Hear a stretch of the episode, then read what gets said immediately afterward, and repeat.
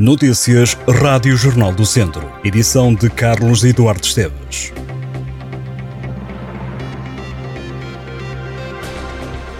O ministro das Infraestruturas, Pedro Nuno Santos, disse no Parlamento que o governo não exclui a possibilidade de Viseu vir a ser servido pela linha da Beira Alta, o corredor ferroviário que está atualmente em obras.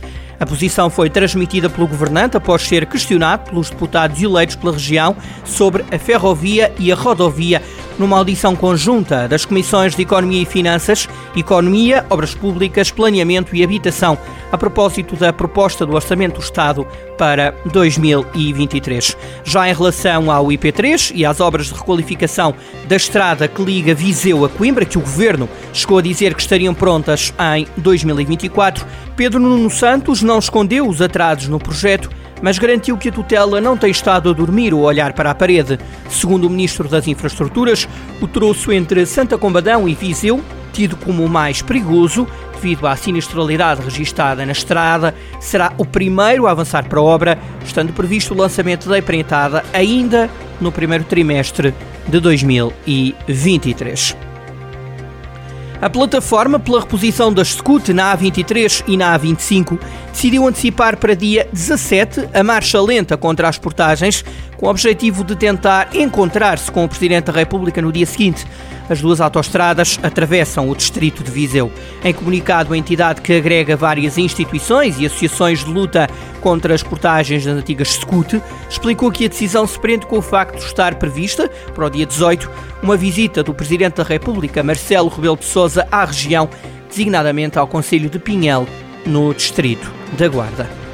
São sete os municípios do distrito de Viseu que estão entre os 100 melhores em eficiência financeira, de acordo com o ranking global do Anuário Financeiro dos Municípios Portugueses e que reporta ao ano de 2021. São eles Carregal do Sal, Sinfães, Mortágua, Penalva do Castelo, Penedono, Sátão e Sernancelho. Todos conselhos de pequena dimensão. De fora da lista está a Viseu, capital do distrito, o município que integrava o ranking no ano passado.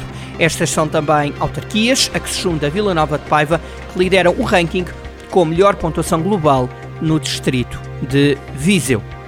Nove músicas do grupo de cantadeiras de Várzea de Calda, em Viseu, inspiraram a mais recente criação da companhia Sem Palcos. A peça Cruzeta estreia já esta sexta-feira, dia 11 de novembro, precisamente na terra onde surgiu em resultado de uma residência artística iniciada em agosto. Segundo o encenador Graham Polem, Cruzeta é uma peça inspirada numa das canções do repertório das cantadeiras de Várzea de Calde, que Abel Neves, autor do texto, transformou numa nova história uma história de uma jovem fotógrafa brasileira faz uma promessa ao avô antes de ele morrer de ir à aldeia dele cumprir uma promessa.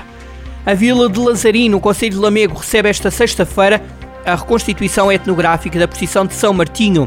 A recriação histórica desta tradição vai ter lugar a partir das seis e meia da tarde, numa organização do Centro Interpretativo da Máscara Ibérica, gerido pelo município local, com o apoio da Junta de Freguesia de Lazarim e a participação do grupo de teatro Aldeia Verde. De acordo com os promotores, a procissão de São Martinho era organizada pelas pessoas mais humildes da comunidade local, na qual apenas os homens poderiam participar. O treinador do Académico de Viseu quer uma equipa concentrada, séria e que respeite o adversário no jogo da quarta eliminatória da Taça de Portugal. Os vizianos recebem esta quarta-feira o Camacha, jogo marcado para as 11 da manhã. O técnico voltou a admitir que a Taça de Portugal não é objetivo e que sonhar faz bem. Jorge Costa falou ainda no facto de o encontro ser a meio da semana de manhã, alertando que espera que isso não tenha interferência na concentração e na motivação dos jogadores. Quanto ao desempenho da equipa, Jorge Costa frisa que os resultados dizem que o académico está bem e recomenda-se, mas que é necessário melhorar em muitos aspectos. O Académico Viseu joga esta quarta-feira contra o Camacha, formação que na segunda eliminatória da competição eliminou uma equipa de Viseu. O Camacha integra a Série B do Campeonato de Portugal e venceu o Lamelas num desempate por grandes penalidades. Mais tarde, às 3 da tarde, o Tondela também joga para a Taça de Portugal, de fronte ao Nacional da Madeira, na Madeira. Na divisão de honra de futsal, o Pedrelos continua líder, mas agora tem a liderança partilhada com o Sinfãs. A equipa de Rui Almeida empatou, enquanto que os chifanenses ganharam e estão agora também no topo da liderança. Vamos conferir os resultados. Divisão de honra futsal, quinta jornada. Pedrelos 5, Rio de Moinhos 5, Santos Estevão 3, Penedono 8, Unidos da Estação 5, Gigantes 5, Futsal Tarouca 2, Sinfãs 3, Torre Deita 3, Futsal Lamego 2, Ajab Tabuaço 2, Armamar 4, e Sinfãs Futsal 5, São João da Pesqueira 0.